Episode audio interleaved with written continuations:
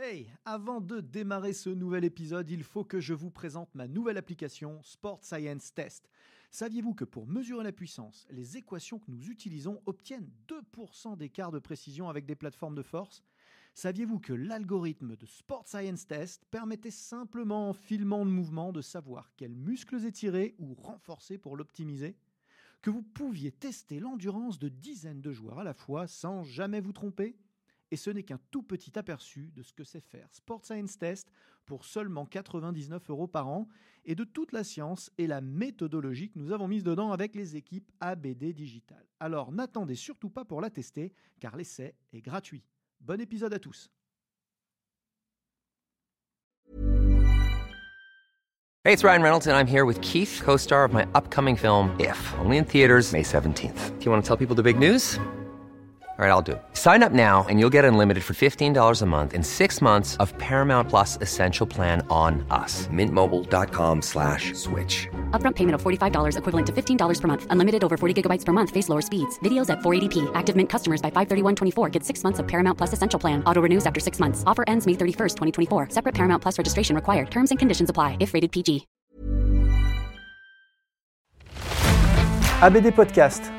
Toute l'information vulgarisée sur les sciences du sport appliquées au terrain. Préparation physique, réathlétisation, réhabilitation fonctionnelle, prévention, récupération. Vous apprendrez tout des meilleurs experts de la planète prépa physique. Bonjour à tous, Aurélien Broussel-Derval pour un nouvel épisode ABD Podcast. Je reçois Thomas Benayoun de Training Therapy. Merci de me recevoir Aurélien, c'est avec euh, grand honneur que, je viens ici pour, euh, discuter avec toi. Bah, franchement, merci de venir, c'est cool de t'avoir. On a déjà reçu euh, Simon, Training Therapy pour ceux qui ne connaissent pas encore. C'est un espace de vulgarisation des savoirs en entraînement, en sciences du sport et de, la kiné. Ça concerne tout autant les kinés que les préparateurs physiques, que les athlètes.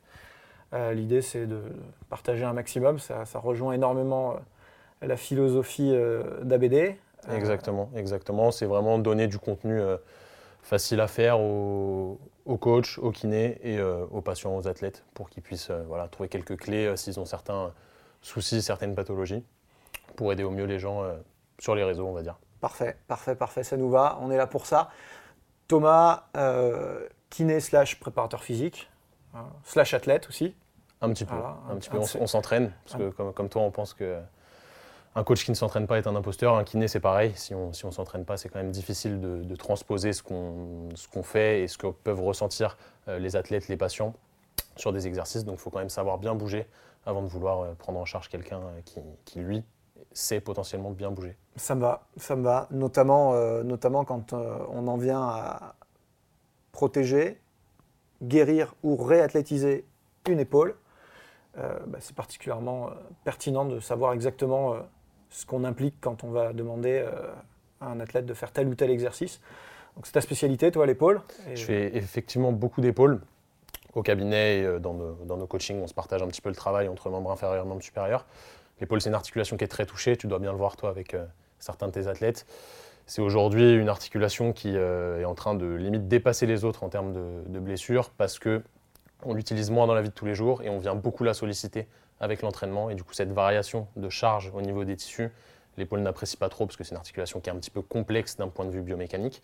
Donc forcément, ça amène à plusieurs pathologies qui sont un petit peu euh, difficiles à trier quand on n'a pas le bagage nécessaire. Ça peut être le sujet aujourd'hui parce que c'est quand même assez compliqué euh, d'expliquer ça de manière réductrice en, une vingtaine de minutes. Mais euh, voilà, il y a beaucoup de pathologies au niveau de l'épaule et on en retrouve tout autant chez les gens lambda qui ne font pas forcément de sport que chez les sportifs de très haut niveau. Donc euh, c'est quand même une articulation qui est euh, importante à prendre en charge et à bien connaître, à bien, à bien maîtriser pour pouvoir euh, Mhm. améliorer au mieux la réathlétisation de nos, de nos athlètes. les plus jeunes coachs ou inexpérimentés parmi, parmi nos- les gens qui nous écoutent ont tendance à réduire l'épaule au deltoïde, quoi, à la partie, Exactement. à la partie apparente. Euh, évidemment, euh, comme le rappelle Thomas, c'est beaucoup plus complexe que ça. C'est devant, derrière, sur les côtés, au-dessus, en dessous. Euh, L'épaule, euh, c'est pas, pas moins la coiffe des rotateurs que euh, les pectoraux, que le grand dorsal, que C'est ça, en fait, on a voulu faire quelque chose de, très réducteur ces dernières années au niveau de l'épaule, en pensant que au niveau gléno-huméral, donc humérus, sur euh, scapula. Mais l'épaule, c'est beaucoup plus complexe que ça. Il y a la clavicule qui rentre en jeu, il y a le rachis thoracique qui vient rentrer en jeu parce que la scapula est quand même posée sur les côtes, c'est quelque chose qu'on oublie euh, assez souvent. Et cette position scapulaire, elle est quand même primordiale dans tous les exercices qu'on fait. Donc en fait, l'épaule, c'est vraiment quelque chose d'assez euh, global. Et comme tu aimes le dire, une chaîne n'est jamais plus forte que son maillon le plus faible.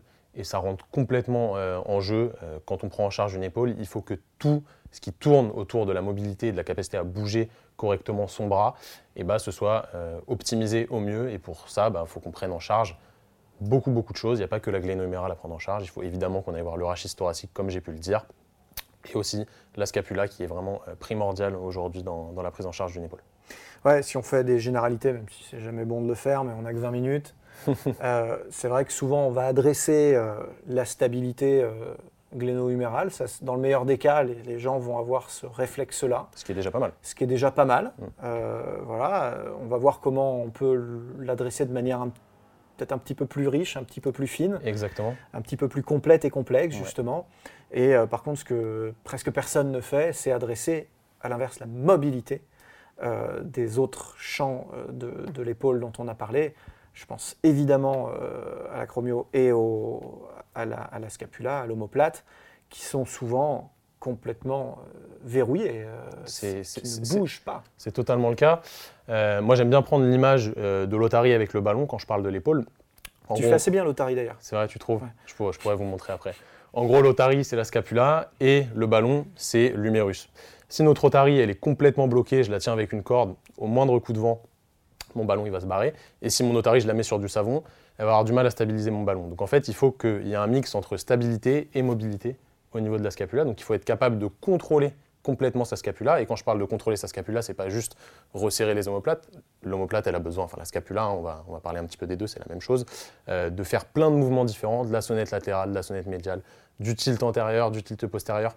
C'est vraiment euh, une, euh, un os qui est très très très mobile parce que justement posé sur le grill costal et qui est capable de faire beaucoup, beaucoup de mouvements. multichamp. Exactement. Mm. Et en fait, on a besoin vraiment d'avoir un contrôle optimal pour qu'on puisse placer l'omoplate dans une position optimale pour certains mouvements. On n'a pas besoin de la placer euh, toujours adductée, enfin les omoplates resserrées sur tous les mouvements, c'est pas forcément le but. Il y a des mouvements où on va avoir besoin qu'elles soient protractées un petit peu vers l'avant.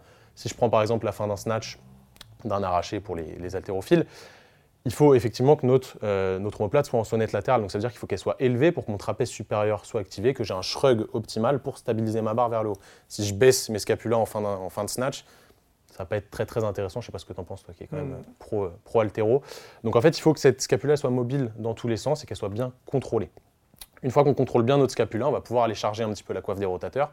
Mais normalement, on ne commence pas le travail de coiffe des rotateurs tant que le contrôle scapulaire n'est pas optimal parce que ça peut mettre beaucoup de tension sur les petits muscles de la coiffe des rotateurs, donc subscapulaire, supraépineux, infraépineux, petit rond, qui est le grand oublié de la coiffe bien souvent, parce que c'est des muscles qui sont un petit peu euh, spéciaux au niveau du corps humain, car un petit peu mal innervés, un petit peu mal vascularisés, et du coup ils n'ont pas des capacités d'encaissement euh, d'une charge de travail très importante. Donc il faut faire attention. Quand on les bosse, il faut être super progressif, il faut toujours être progressif quand on fait du renforcement, euh, tu es le premier à le dire évidemment, mais encore plus sur les muscles de la coiffe, donc on les bosse une fois que le contrôle scapulaire est bon hyper intéressant. Je te, je te coupe, excuse-moi, parce que je, passe pas mal de temps, moi, dans des, dans des gyms ou en formation face à des, des, des, jeunes collègues.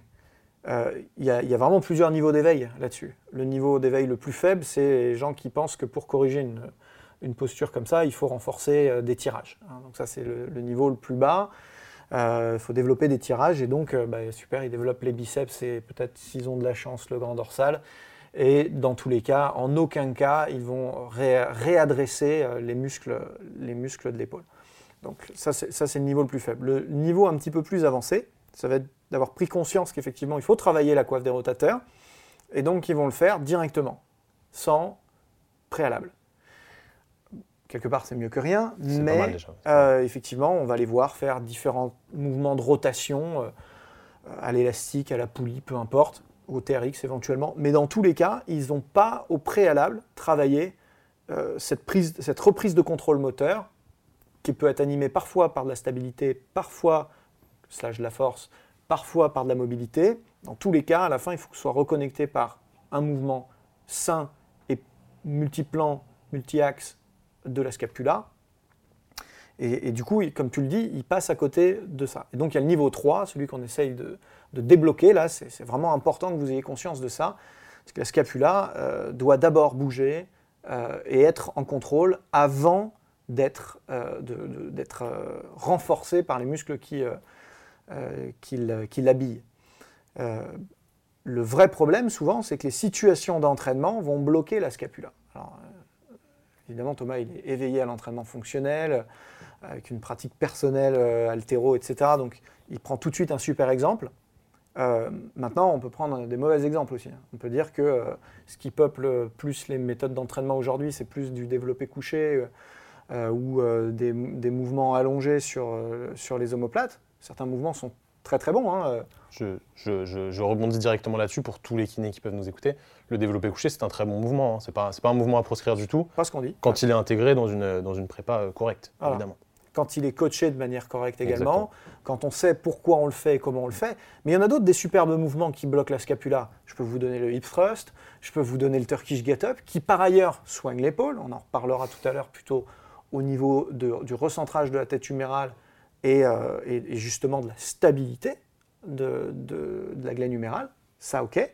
Mais n'empêche que, sur toute la première phase du mouvement, il va ancrer dans le sol par une charge distale verticalisée euh, et un levier qui est le bras qui est quand même particulièrement puissant, l'omoplate dans le sol. Bref, ça adresse une partie du problème, mais pas l'autre. Donc il va falloir à un moment donné redonner de la mobilité euh, à cette euh, scapula, je te rejoins complètement.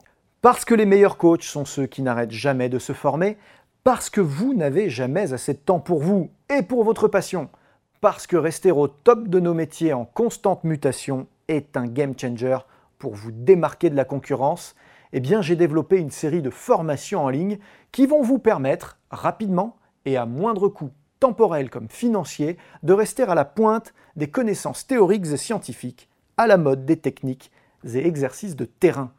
Depuis le sport santé en passant par le coaching loisir jusqu'à la très haute performance, deux univers vous attendent un univers théorique et de méthodologie que j'aborde dans mes webinaires, thématique par thématique, et puis un univers pratique de terrain que j'aborde dans mes workshops. Tout cela sans bouger de chez vous et à votre rythme, puisque vous pourrez voir et revoir à volonté les contenus dans votre espace de formation. Pour agrémenter votre expérience, du contenu téléchargeable inédit et des quiz pour confronter vos nouvelles connaissances. Alors n'attendez plus et choisissez la thématique qui vous fait vibrer. Que vous soyez coach, kiné ou entraîneur, il y a forcément un sujet qui vous attend sur votre espace de formation. Je suis Aurélien Broussal-Derval, je suis préparateur physique, conseiller en sciences du sport et formateur depuis de nombreuses années, et je mets tout en œuvre pour vous accompagner dans votre mise à jour de compétences. Évidemment, c'est super important. Souvent, ce qui bloque, euh, en réalité, on pense que c'est souvent l'adduction qui est bloquée. Ce n'est pas vraiment le cas. Ce qui est souvent bloqué, c'est plutôt la sonnette latérale, le fait de pouvoir pousser l'omoplate vers l'avant et vers le haut, parce que souvent le grand dorsal est très très raide. C'est un muscle qui est énorme, qui est très puissant. On, adore le bosser, faire des tractions, etc. Mais il est souvent raide, donc on peut facilement euh, réduire ses tensions. Et on les tire quasiment jamais. On les tire quasiment jamais parce qu'au final, quand on les tire à proprement parler, c'est pas très très efficace. Sur le coup, on gagne un petit peu, mais c'est pas pas super efficace. Ce qui est plus intéressant, c'est d'aller travailler les tissus mous, comme tu l'expliques euh, très bien dans tous tes webinaires sur la mobilité avec une balle de massage, avec un stick, ce que vous voulez. Et ensuite, un truc qui permet de bien gagner en mobilité et d'améliorer la capacité du tissu à vraiment euh, aller s'étirer de manière active, c'est de travailler en excentrique. Et on peut travailler sur des chin-ups, donc des tractions en supination vraiment lentes, pour aller étirer en renforçant le grand dorsal et lui redonner la capacité à pousser l'omoplate vers le haut ou du moins la laisser partir vers le haut. Donc c'est quand même l'autoriser à y aller. Exactement. C'est quand même assez intéressant de, de faire ça. C'est beaucoup plus ludique que juste venir s'étirer. Je dis pas qu'il faut pas s'étirer, loin de là. Mais euh, euh, est-ce que ça se retransmet dans la pratique sportive après? Pas forcément. Donc on a des moyens un peu plus euh, efficaces et efficients. On perd un peu moins de temps pour gagner cette mobilité scapulaire. Évidemment. Je complète un tout petit peu sur l'étirement. Effectivement, choper le grand dorsal en étirement de manière efficace, fonctionnelle euh, jusque-là, c'était presque impossible en fait euh, dans des mouvements classiques. C'était très difficile. Euh, les gens qui pouvaient y avoir accès sont finalement des gens qui sont de toute façon tellement souples qu'ils n'ont pas les problèmes dont on parle là. et donc au final, au final c'était probablement une coquette perte de temps que d'essayer de, de l'étirer sur les mouvements classiques que vous connaissez. Il y a deux outils aujourd'hui qui changent un peu la donne quand même, qui peuvent vous permettre aussi d'aller compléter les protocoles qu'on vient de vous donner. Euh, c'est évidemment le TRX, euh, sur lequel on va pouvoir, euh, par des déportations du centre de gravité et des points d'ancrage, aller chercher le grand dorsal comme on ne peut pas aller le chercher en appui, en appui au sol. Et le stick mobility. Je ne sais pas si vous me voyez travailler avec ça de temps en temps. J'en- ai pas parlé de manière très formelle encore à ce stade, au moment où on enregistre ce- ce podcast, mais c'est un outil hallucinant pour aller chercher euh, notamment le grand dorsal. Je, viens d'en commander un euh, voilà. hier, donc euh, on, va, on va tester ça. On va fera des, tester des- ça. des petites séances ensemble avec grand plaisir. Carrément. Donc oui, c'est super important d'avoir une, une scapula bien mobile et surtout bien contrôlée. N'oubliez pas que la mobilité, c'est la capacité à aller dans une amplitude la plus complète possible, mais de manière contrôlée. C'est pas juste de la souplesse, il faut pouvoir le retranscrire de manière active et c'est là où on devient pertinent euh, dans la pratique sportive parce que c'est ça qu'on veut au final. On ne veut pas faire des champions de prépa physique, non, on veut faire des sportifs aguerris euh, du mieux que, possible. Tu parlais tout à l'heure des, des rotations externes à la poulie ou à l'élastique. C'est un super exercice pour cibler l'infraépineux qui est le principal rotateur externe au niveau de l'épaule. Mais comme tu as pu déjà euh, en parler rapidement, il faut bien comprendre le rôle de la coiffe des rotateurs avant de vouloir renforcer la coiffe des rotateurs. La coiffe des rotateurs, c'est des muscles qui permettent surtout de stabiliser la tête humérale, car l'épaule, c'est une articulation qui est instable par définition, de par sa conformité. On a une grosse tête humérale sur une toute petite glaine, et du coup, bah, forcément, c'est instable. Donc il faut qu'il y ait des muscles qui la stabilisent tout le temps. Et ces muscles-là, c'est la coiffe des rotateurs. Ils sont un petit peu moteurs pour la coiffe postéro-inférieure, donc un petit peu de rotation euh, externe, un petit peu de rotation interne pour le subscapulaire qui est devant. Mais en réalité, pour bosser bien et correctement une coiffe, il faut travailler en stabilisation. Tu parlais du Turkish Get Up. C'est un exercice qui active à fond la coiffe des rotateurs parce qu'en plus on a le point fermé. Du coup, ça vient sursolliciter la coiffe. Et plutôt que de faire des rotations externes comme ça, qui encore une fois peuvent être un exercice intéressant, euh, qui n'est pas forcément retransférable dans la plupart des sports, parce que je ne connais pas trop de sports où on fait ça. Je sais pas si. euh, Plutôt vois, dans mais- l'autre sens d'ailleurs. Ouais, voilà. Il faudrait plutôt aller chercher des mouvements plus fonctionnels et plutôt adaptés au sport en question. C'est là que l'individualisation de l'entraînement euh, est primordiale. On ne fait pas faire la même chose à tout le monde, on fait faire des choses adaptées euh, au sport en question, encore plus en réathlétisation, parce qu'on veut ramener au plus vite les sportifs sur le terrain, et du coup, on va pas leur faire des exercices forcément globaux, tout le monde dans le même panier. Non, on va adapter au mieux nos exercices pour l'exigence euh, du terrain. Ouais, Turkish Get Up, euh, Kettlebell Armbar aussi, qui sont, qui sont des exercices finalement, euh, bien sûr de force, évidemment, mais en réalité, quand on les pratique avec des charges euh, sérieuses, euh, et techniquement, parce qu'on peut se faire très mal avec un mauvais Turkish Get Up. hein. Euh, c'est vraiment un mouvement extrêmement technique, donc euh, je vous engage à le faire uniquement si vous y êtes formé correctement. Euh, Il y a le kettlebell armbar aussi, qui est un très très bel exercice aussi, aussi, qui va permettre carrément de travailler sur l'ensemble de la chaîne des bras. Euh, D'ailleurs, pas que, sur les, chaînes, Oui, sur les chaînes évidemment. spiralées fonctionnelles aussi, mais euh, sur ce qui nous intéresse aujourd'hui, qui va permettre vraiment d'aller chercher un, un allongement tout en mettant vraiment de la stabilité euh, dans l'épaule, et pour le coup, qui va permettre de dégager la scapula de manière presque permanente au cours de l'exercice. Euh, on, pourrait aussi, euh, on pourrait aussi citer le windmill, Oui. kettlebell, qui lui du coup va aller dans un, encore dans, un autre, dans une autre orientation du bras, donc c'est aussi intéressant pour d'autres raisons. On pourrait aussi parler des, des mises en tension sur TRX, et puis enfin euh, l'utilisation du Swiss ball, Oui, aussi, euh, qui évidemment.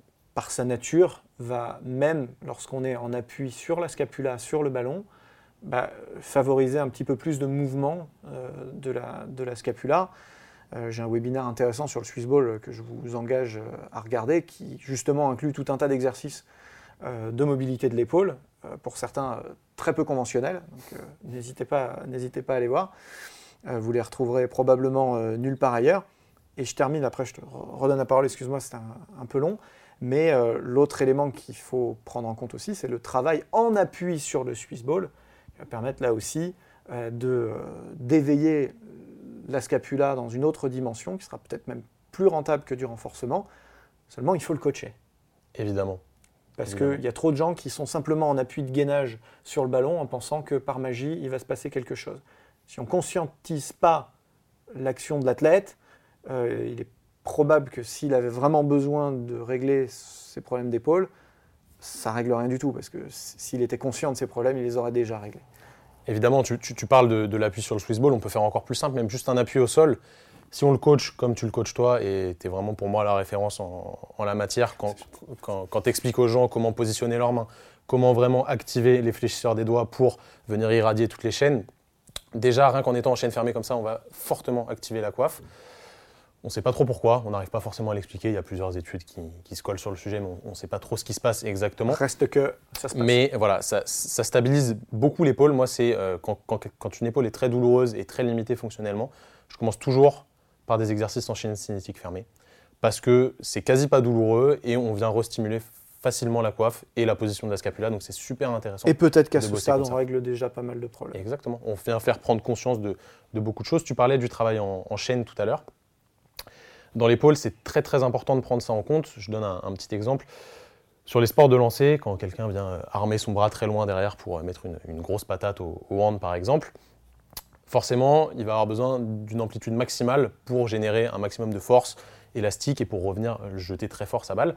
S'il manque de rotation thoracique, forcément, il va mettre plus de contraintes au niveau de l'épaule pour générer la même puissance de lancer. Donc en fait, il faut voir les choses de manière beaucoup plus globale, aller voir un petit peu plus loin que juste l'épaule. C'est pas validé scientifiquement ce dont je parle là. Il y a une, étude qui va sortir bientôt de, de Borms, euh, je crois, si je ne pas son nom, qui parle justement de la prise en compte euh, des chaînes cinétiques sur les douleurs d'épaule et qui conclut que statistiquement, ça ne change pas grand-chose quand on inclut un travail de chaîne cinétique dans les programmes. Mais aujourd'hui, on ne peut pas faire de généralité. Si j'ai un athlète qui est très très raide, euh, par exemple du côté gauche, et qui est, gaucher et qui a besoin de rotation thoracique, forcément, je vais aller lui faire bosser sa rotation thoracique parce que ça va forcément décharger son épaule. Si c'est un autre athlète qui est plus raide du bassin et qui sert euh, au tennis en se mettant euh, très très fort en appui sur sa jambe gauche, je vais peut-être aller lui travailler sa mobilité au niveau du bassin pour décharger son épaule. Donc on ne peut pas faire de généralité, c'est pour ça que cette étude, les conclusions, elles sont un petit peu euh, hâtives, on va dire. Mais aujourd'hui, il faut quand même prendre en compte la globalité de votre athlète pour aller travailler tous les maillons de la chaîne de lancer. Je prends le lancer comme exemple parce que c'est ce qui est le plus parlant, évidemment, pour décharger au mieux l'épaule, car comme j'ai dit au tout début euh, de ce podcast, c'est une articulation qui n'aime pas euh, trop les variations de charge brusques. Surtout la coiffe des rotateurs, elle, se fatigue très vite. On le voit quand on fait des rotations, hein, ça, crame très très rapidement parce qu'on n'a pas une grosse capacité d'encaissement au niveau de ces tissus. Donc c'est vraiment important de, voir tout ça d'une manière beaucoup plus globale et c'est là où l'entraînement fonctionnel, l'entraînement en TRX, euh, bah, répond parfaitement à cette problématique. Ouais, c'est un, bon euh, take-home euh, message. Rappelez-vous, on n'exclut rien, on fait de l'analytique et du global, du global et de l'analytique. La mobilité et le contrôle moteur avant le renforcement musculaire, c'est la priorité. D'abord, on conscientise, on reprend contrôle des choses avant de développer un potentiel musculaire. C'est l'ordre des choses. Euh, et enfin, le retour du coaching, le, essentiel, les exercices ne se suffisent pas eux-mêmes. Ce, serait trop facile. Donc il faut impérativement, l'action du coach est primordiale, elle est précieuse, euh, c'est notre valeur ajoutée, euh, appliquez-la, utilisez-la. Merci Thomas d'être venu partager tout ça avec nous, c'était riche et dense. J'espère que ça va ouvrir plein de fenêtres, que ça va vous donner envie de, euh, d'explorer tout ça plus avant. Euh, vous savez que vous pouvez nous écouter sur euh, toutes les plateformes de streaming, Spotify, Deezer, Google ou Apple, Apple Podcast. Vous nous regardez sur YouTube ou peut-être en version augmentée sur mon site web. Et puis surtout, des épisodes complémentaires vous attendent sur le e-campus de transfert. Je vous remercie en tout cas de votre fidélité et je vous dis à très bientôt pour de nouveaux épisodes ABD Podcast. Thomas, tu reviens quand tu veux. Merci beaucoup Aurélien. À bientôt. C'était ABD Podcast, votre émission 100% préparation physique et sciences du sport. Abonnez-vous, suivez-nous, partagez-nous. Écoutez-nous sur Google Podcast, iTunes, Deezer, Spotify. Regardez-nous sur YouTube ou directement sur www.broussal-derval.com.